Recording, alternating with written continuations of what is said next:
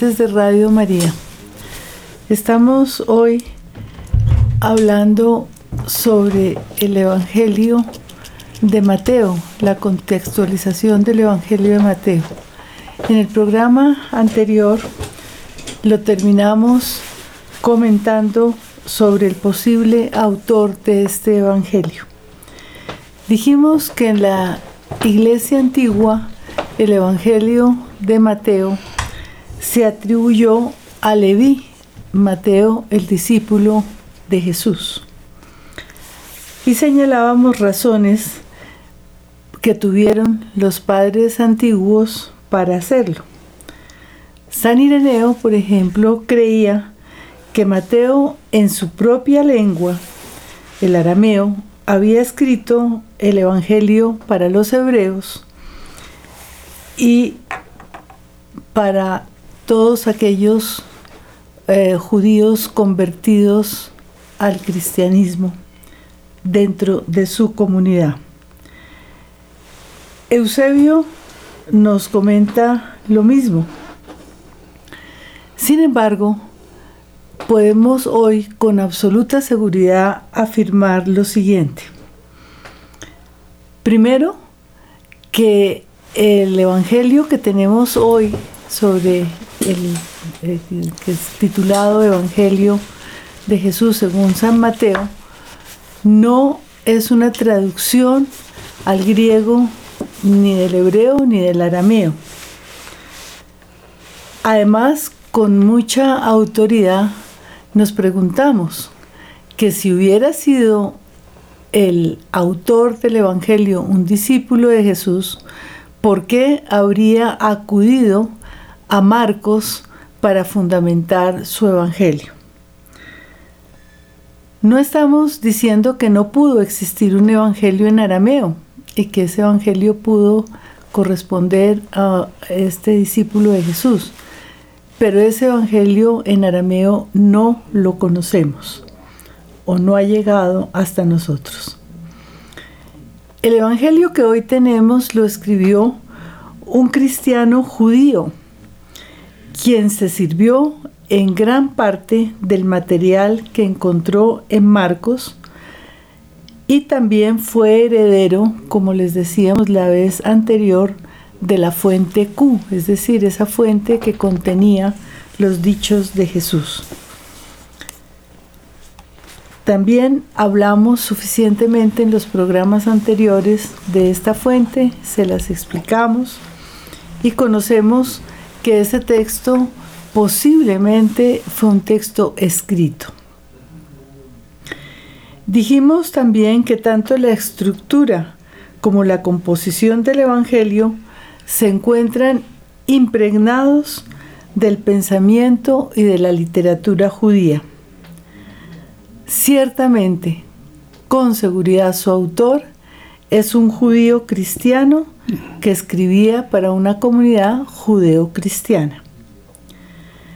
Cuenta con una marcadísima influencia de los 70. También les explicábamos Los 70 fue esa traducción que hicieron estos sabios en Alejandría, en Egipto, del Evangelio eh, del, del Antiguo Testamento en hebreo y después ellos lo pasaron al griego con todas las implicaciones que tenía esa traducción, por lo cual les decíamos que esa traducción es también una interpretación. El Evangelio de Mateo se fundamenta, es decir, toma nota del Antiguo Testamento de esa traducción de los 70. Sabemos que este judeo cristiano que escribió el Evangelio conocía muy bien el Antiguo Testamento. Parece que era un judío de la diáspora que hablaba muy bien el griego y que conocía también muy profundamente las sagradas escrituras del Antiguo Testamento.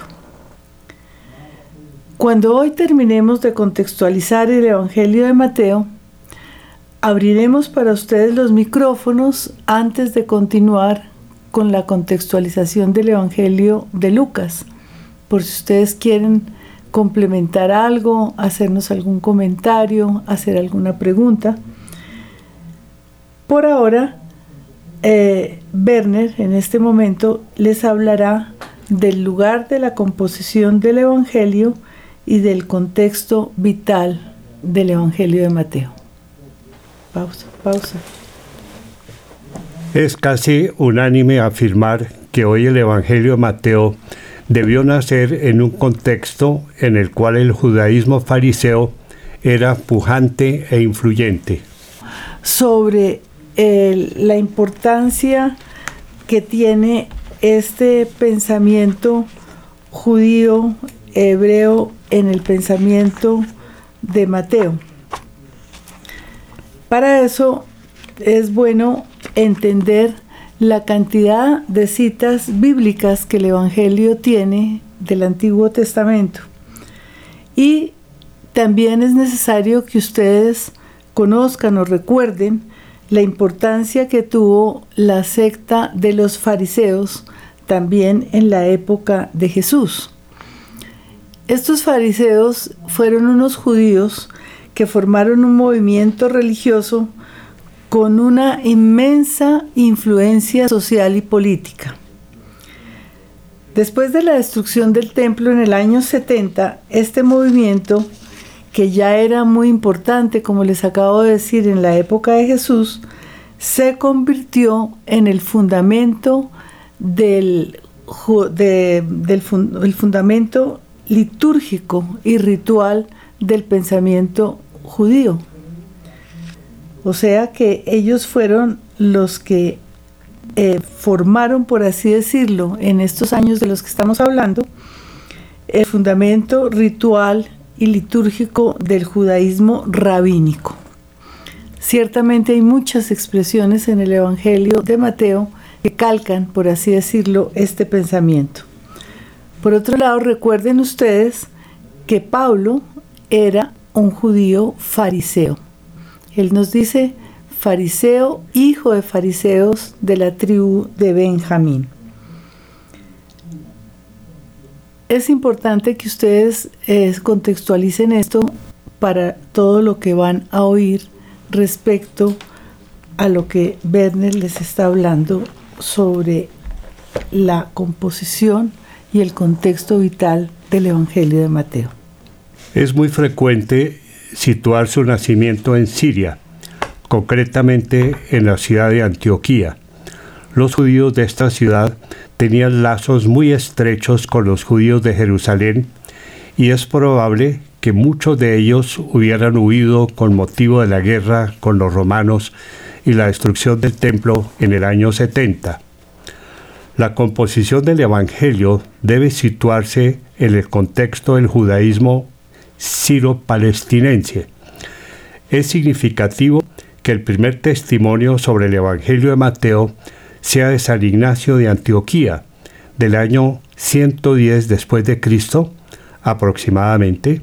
Esto figura en los escritos de Ignacio, capítulo 1.1, Hay muchos investigadores que han llegado a ver que en la historia y en la estructura de la comunidad cristiana de esta ciudad se realizó el encuentro de la teología judeocristiano cristiana con la teología pagano-cristiana. Sin embargo, otros como Gerd Tyson, aunque sitúan la composición del Evangelio en Siria, creen que no fue una ciudad tan grande como Antioquía, sino en una localidad un poco más pequeña.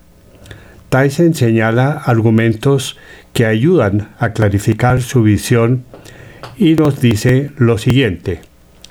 Razones sólidas indican que la G presupone también el Evangelio de Mateo.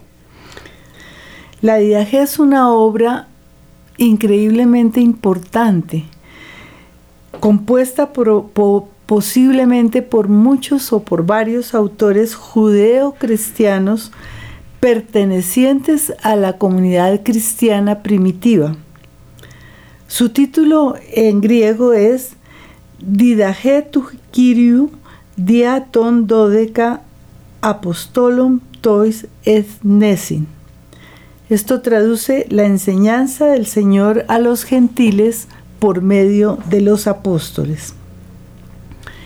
En realidad, la Didaje es un compendio de preceptos morales, de instrucciones sobre la organización de las comunidades y órdenes concernientes a las celebraciones litúrgicas. Fíjense ustedes cómo nace de temprano todo este aspecto litúrgico del cristianismo y cómo se celebraba, como les decía, en las casas ya todo lo que nuestro Señor había dicho. El código más antiguo que posee, eh, que posee la iglesia es precisamente la Didaje.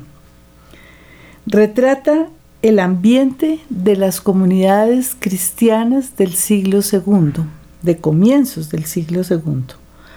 Sobre la fecha de composición de este escrito, de este texto, eh, se ha debatido mucho, pero es muy probable que haya sido compuesto en fechas muy, muy tempranas.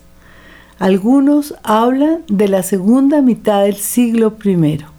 Piensen la importancia que tiene este texto.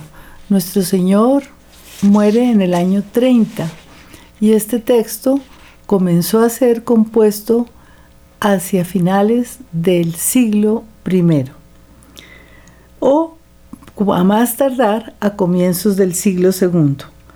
Contiene parte de materiales judíos y cristianos muy anteriores a su composición. Es decir, si, la Didagia fue compuesta a principios del siglo II, contiene materiales que fueron compuestos hacia la mitad y fines del siglo I. Es algo increíble lo que nos dice este texto sobre la formación de la comunidad primitiva. La Dida G aparece probablemente en Siria, pero desde luego no en Antioquía, ya que la escasez de agua sobreentendida en Dit capítulo 7, versículo segundo, es imposible a orillas del río Orontes. Y las circunstancias campesinas y de pequeña ciudad de la G apenas cuadran en una ciudad tan grande como Antioquía.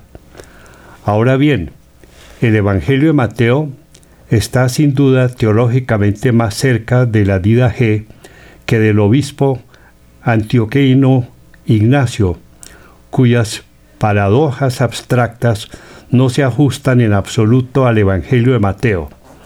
Por eso cabe preguntar si el Evangelio de Mateo no está más próximo social y localmente a la G y por tanto al anterior, al interior de Siria, pero no a la gran urbe de Antioquía.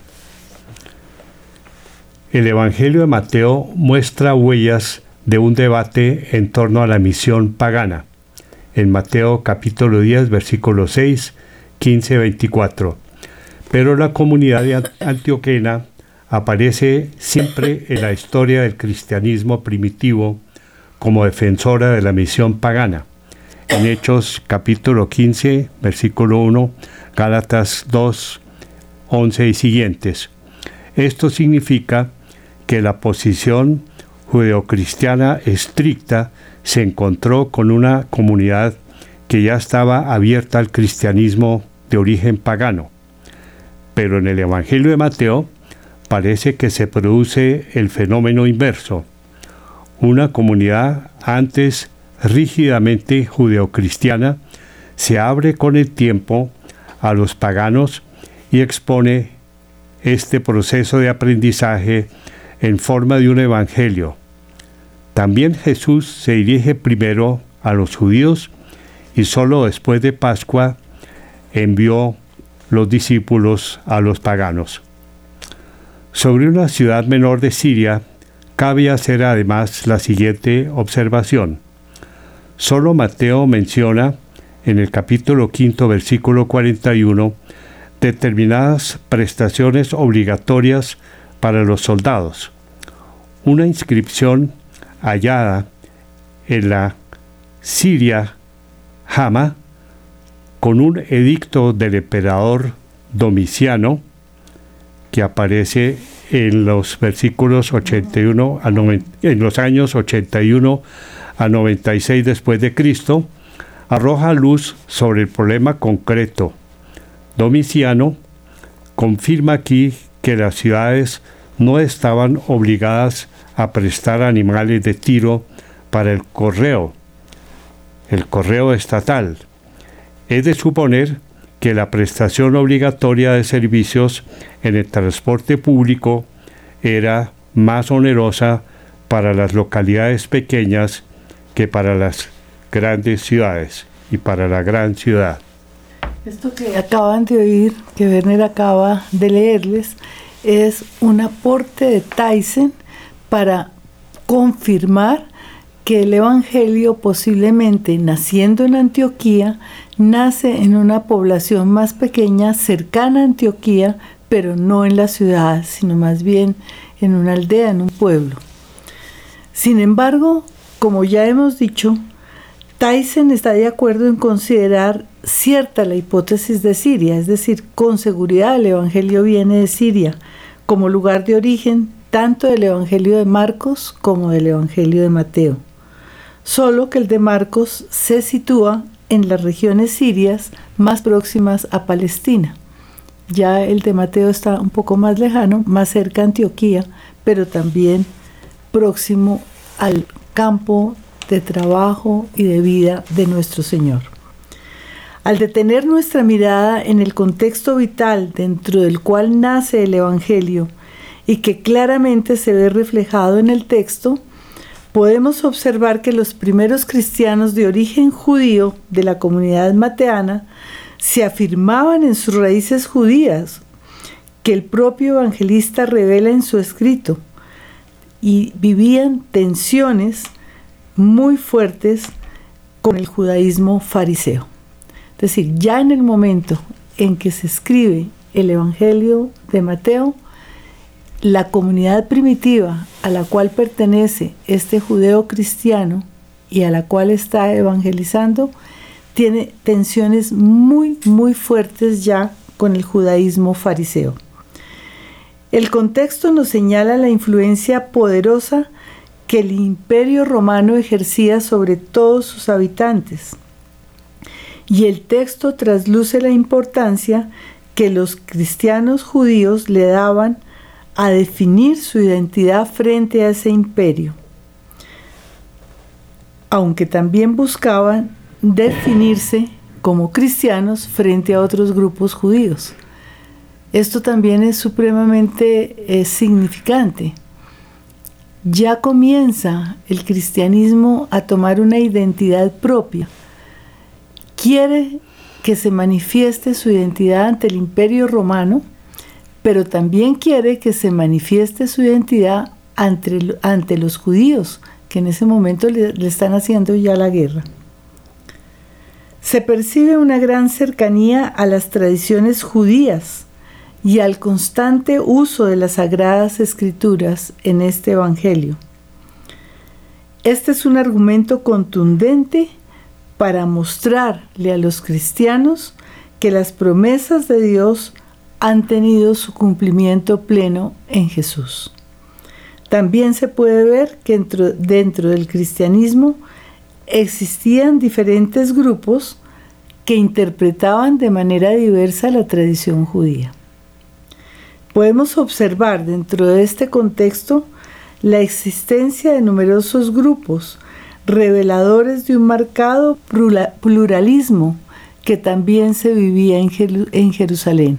Recuerden ustedes que cuando hablamos en el capítulo primero sobre la formación de los evangelios, les explicamos lo significante que es el pluralismo que existe en ellos. Después de la destrucción del templo en el año 70, cobró una inmensa fuerza el grupo de los fariseos y maestros de la ley. Su forma de interpretar las escrituras se convirtió en una nueva ortodoxia que existía en la discriminación y tenían posiciones intransigentes ante los demás grupos judíos, muy especialmente ante los judeocristianos, que muchas veces fueron expulsados de las sinagogas y perseguidos. Eso lo, ustedes lo pueden leer en el Evangelio de Mateo, capítulo 10, versículos 16 al 25. Al mismo tiempo, el imperio romano se fortalecía sobre el fundamento del imperio de Alejandro Magno y de sus sucesores. Las ciudades tenían una gran importancia porque en ellas se sustentaba el proyecto político de los gobernantes y eran el lugar donde su ideología se hacía visible. En la época de Mateo, la ideología del imperio romano se fundamentaba en el Evangelio de la Paz, la Pax Romana, buena nueva que se comunicaba a través de las monedas y de las inscripciones llegadas a todas partes y recibida por todas las personas a las que esta política favorecía, pero no por todos aquellos que se encontraban sometidos y perjudicados, como es el caso de los judíos. Ellos experimentaban que esa pax romana se basaba en la injusticia y en un sistema despiadado de recaudación de impuestos. Esta injusticia y opresión eran sufridas por los judíos, tanto los que vivían en otras ciudades del imperio como aquellos que vivían en Jerusalén. Roma trató de mantener su dominio a través de reyes como Herodes el Grande y sus hijos. Pero cuando la guerra judía, durante esta guerra, las legiones romanas llegaron a Jerusalén, lo primero que hicieron fue destruir el templo. Los judíos de la diáspora, entre ellos los de Antioquía vivieron estos acontecimientos con inmenso dolor. Vemos entonces que desde el punto de vista romano, Judea había sido incorporada al mundo civilizado, pero desde la perspectiva de los judíos había sufrido una verdadera catástrofe que se interpretaba como un castigo de Dios. En el Evangelio de Mateo se está viviendo precisamente este ambiente. El poder de Roma era infame y tenía atroces consecuencias, pero Dios se había servido de ese poder para llevar a cabo sus designios. La soberanía de Dios se haría manifiesta. El emperador ciertamente para los cristianos no es el Salvador. El único Salvador es Jesús. Eso lo afirma Mateo en el capítulo 1, versículo 21, como lo veremos cuando analicemos el Evangelio de la infancia. Él, Jesús, es el único a quien puede darse el título de Hijo de Dios. Recuerden ustedes que los emperadores se llamaban hijos de Dios. El único Dios, para nosotros los cristianos, es Jesús. Según el Evangelio de Mateo, la aparición de Jesús en el mundo fue considerada como una amenaza para los poderosos. Mateo 2.3, 2, 21, 22. Ellos terminan, esos poderosos son los que terminan crucificándolo. La posición de Mateo frente a las circunstancias de su época y al imperio romano es profundamente crítica. En su Evangelio demuestra que Dios se sirve de todas esas realidades para llevar a cabo sus planes. Los proyectos del César no son los de Dios, porque su soberanía se encuentra manifestada en el Hijo de Dios Jesús.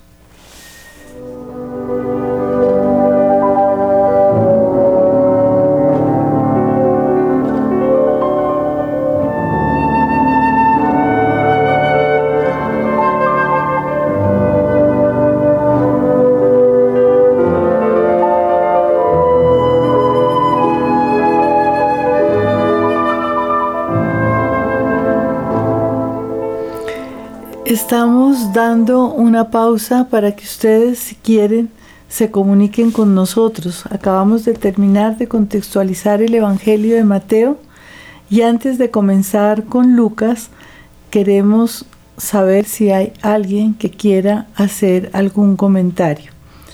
El teléfono celular es 319 765 0646 y la línea directa es 601-746-0091. Repítelo. No, ya.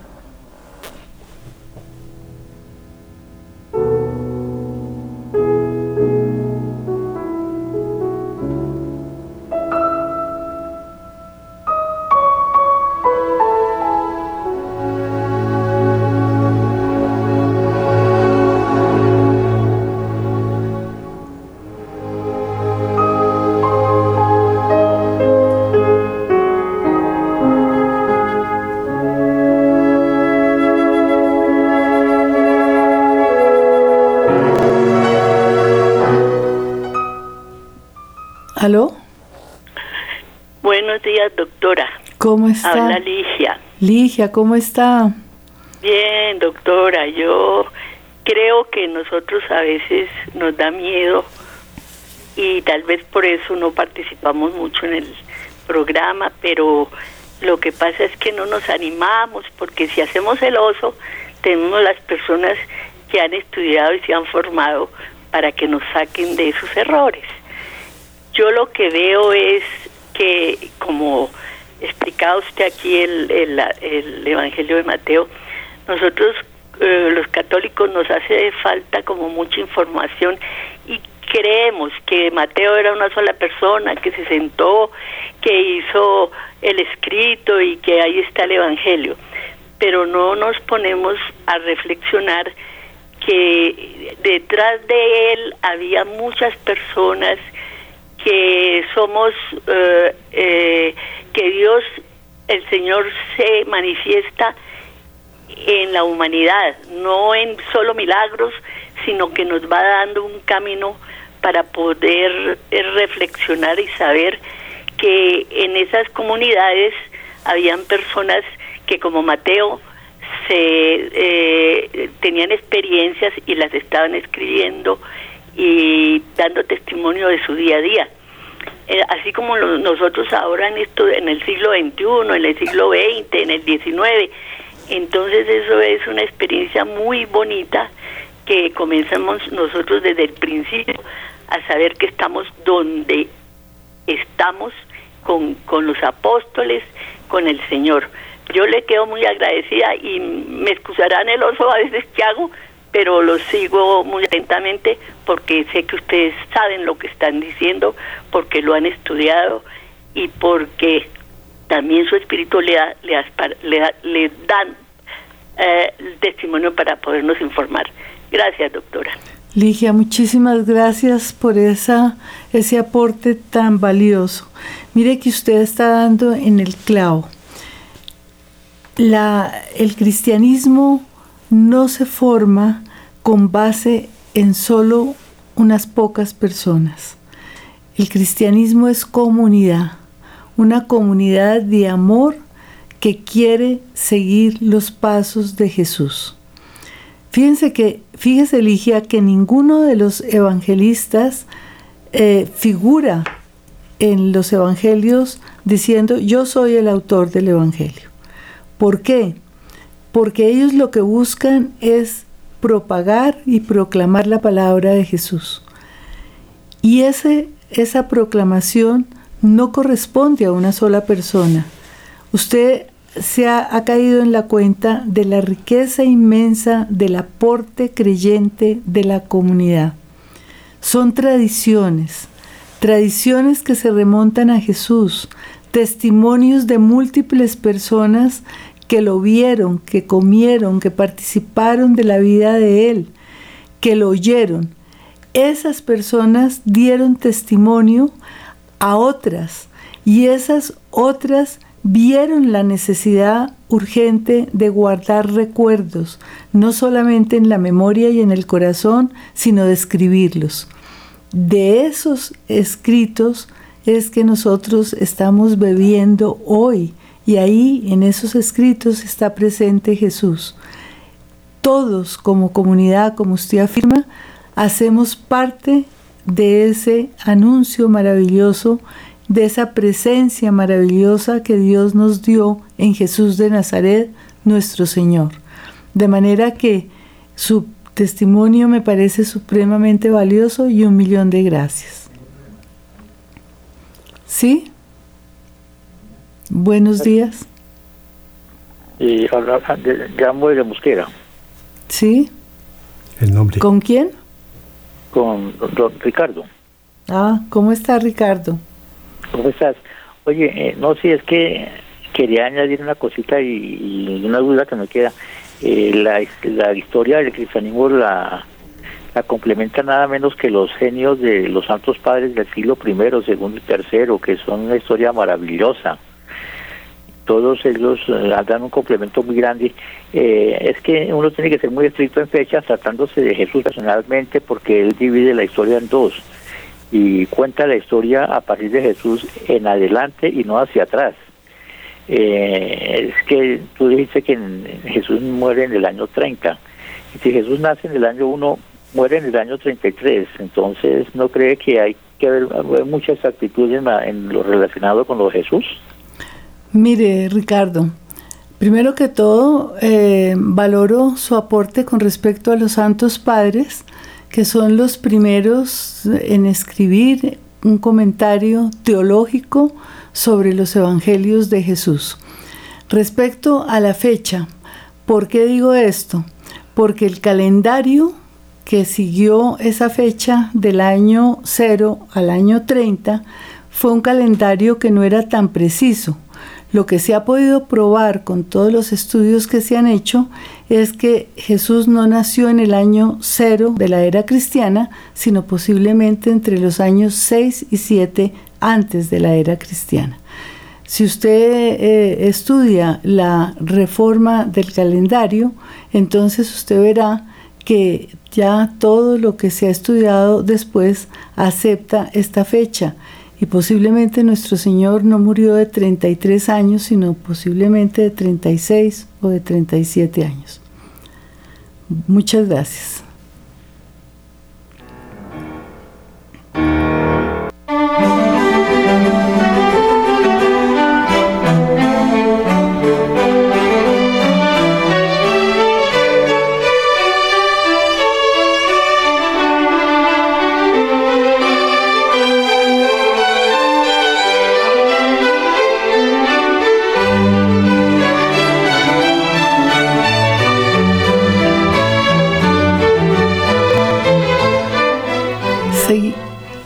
Continuamos para terminar. Werner les dirá algo sobre la fecha de composición del Evangelio de Mateo y sus destinatarios. Y enseguida ya hablaremos del Evangelio de Lucas. La fecha de composición del Evangelio de Mateo puede determinarse con relativa precisión entre el año 70 y el año 110 después de Cristo. Si Mateo se fundamentó en Marcos, debió componer su relato después de que éste difundiera su evangelio, con seguridad después del año 70. Las tensiones que describe el Evangelio Mateo entre grupos judíos solamente se generalizaron después del año 70. Algunos creen que el texto de Mateo capítulo 22 versículos 6 y 7, la parábola del banquete nupcial en el cual Mateo amplía a Lucas 14, puede estar haciendo alusión a la destrucción de Jerusalén en el año 70. En Mateo, al igual que en el Evangelio de Juan, se observa un distanciamiento de la sinagoga oficial, distanciamiento que se supone refleja la situación histórica de las relaciones entre el ambiente oficial judío y la comunidad cristiana después del año 80. Con seguridad, el Evangelio se escribió antes del año 110 después de Cristo, porque para ese momento ya se encuentran citas suyas en las cartas de Ignacio de Antioquía. Podrían, podríamos pensar que sin temor a equivocarnos, que se escribió entre los años 75 y 85 después de Cristo. Sus destinatarios debieron ser judeocristianos de lengua griega que conocían muy bien Siria y Palestina, lo mismo que la cultura religiosa judía, judeocristianos abiertos a la misión de la Iglesia con los gentiles, como aparece al final del Evangelio de Mateo capítulo 28, del 18 al 20.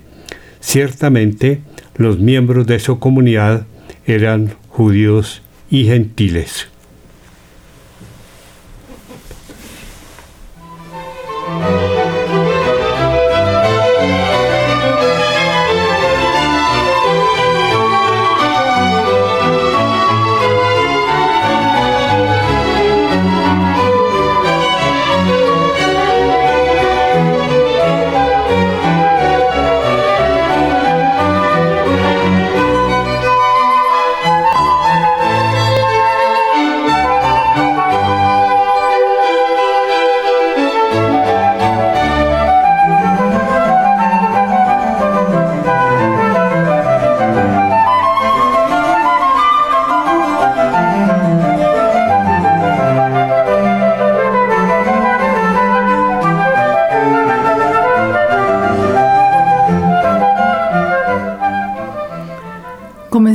Entonces a contextualizar el Evangelio de Lucas y vamos a hablar sobre su autor. En el Evangelio, como en el de Marcos y en el de Mateo, no se encuentra su nombre. No existe la más mínima indicación que nos señale su identidad. Tampoco se encuentran dentro del relato indicios textuales que nos permitan deducirla. Sin embargo, a diferencia de los evangelios de Marcos y de Mateo, su escrito se encuentra precedido por un prólogo, en el cual se señala en primera persona el motivo que lo impulsa a escribir. A través de los textos se revela que su autor es una persona muy culta, un gran escritor, familiarizado con la literatura del Antiguo Testamento, especialmente con la traducción de los 70 y con las técnicas literarias del helenismo. Como afirma en el prólogo, pertenece a la tercera generación de los seguidores de Jesús, por lo tanto no lo conoció. Lucas es un investigador, y debemos agradecerle que en su Evangelio plasme tradiciones que no son conocidas ni por Marcos ni por Mateo. Teófilo, a quien dedica su Evangelio y el libro de los Hechos, Lucas 1.3, Hechos 1.1, es un personaje histórico de quien el autor espera que difunda su mensaje. Recuerden que yo les hablé ya sobre estas personas, estos mecenas que se encargaban de difundir el Evangelio, las copias también que llegaban a sus comunidades y ayudaban de esta manera a la propagación del cristianismo. Teófilo es uno de estos personajes. Y San Lucas le dedica a él su obra, una obra que se compone de dos libros, el Evangelio y los Hechos de los Apóstoles.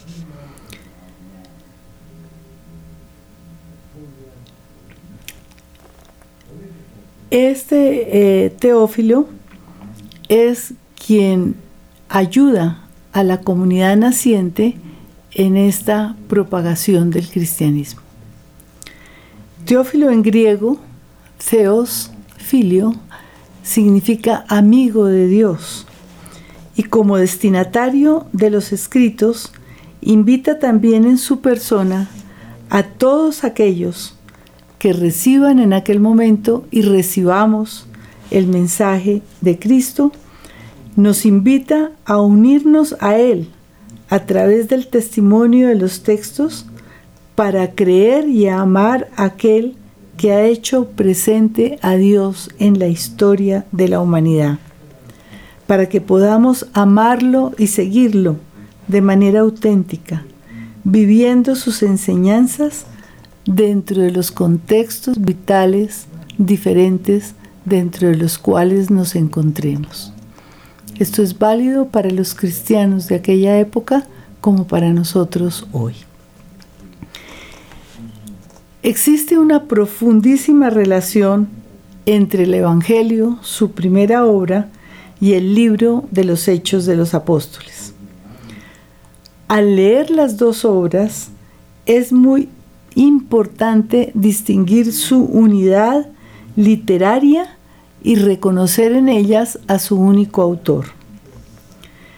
Me detendré en este punto cuando en el capítulo sexto comience a abordar el análisis teológico y literario del Evangelio de la infancia de Jesús. Por ahora, solo les anticipamos que se trata de dos libros que se deben leer conjuntamente.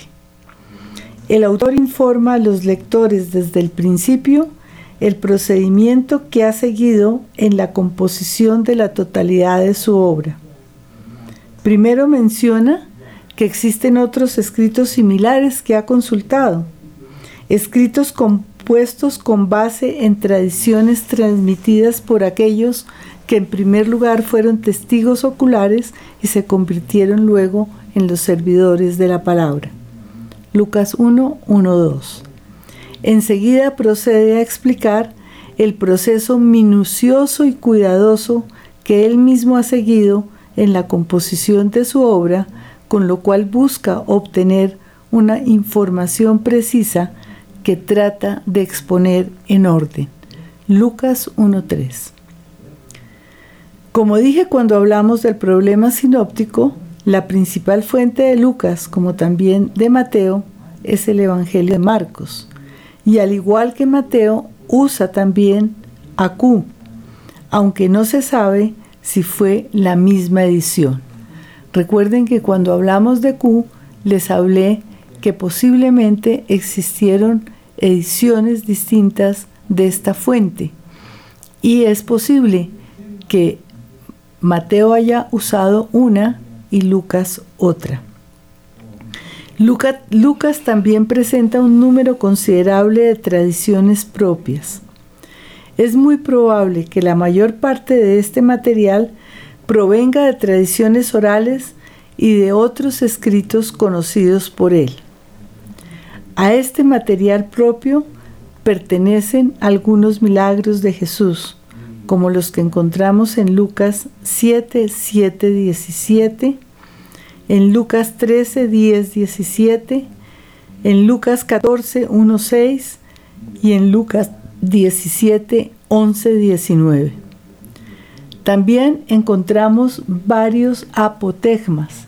Recuerden que también les hablé de los apotegmas, que decíamos que nuestro Señor habló también de esta manera.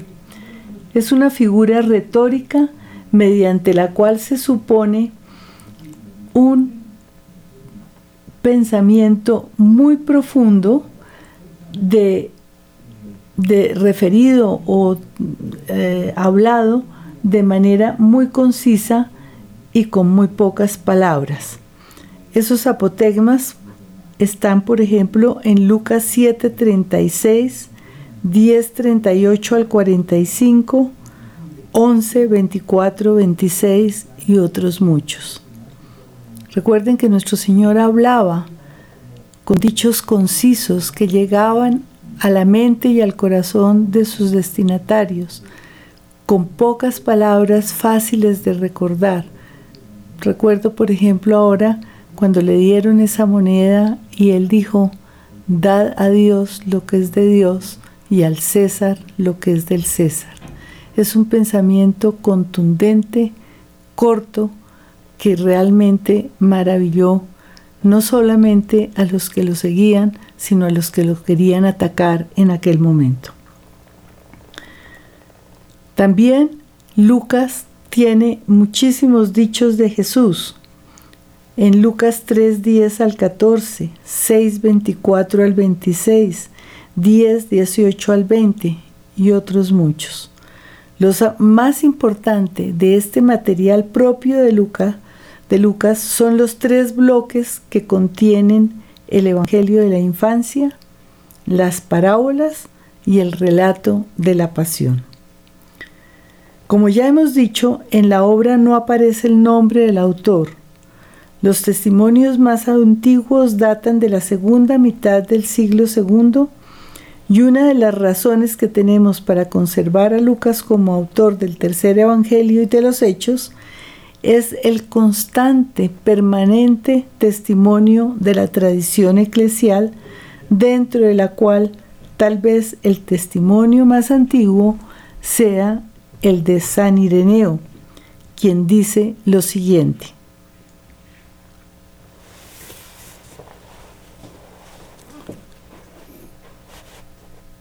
También Lucas, el compañero de Pablo, escribió en un libro el Evangelio predicado por él. Que este Lucas fue inseparable de Pablo y que fue su colaborador en el Evangelio, lo declara él mismo, no por vanagloria, sino obligado por la verdad misma. También cuenta todos los demás hechos de sus andanzas con Pablo, puesto que Lucas estuvo presente en todas estas circunstancias, él mismo las puso por escrito cuidadosamente, de modo que no pudiera ser acusado de falsedad o vanagloria.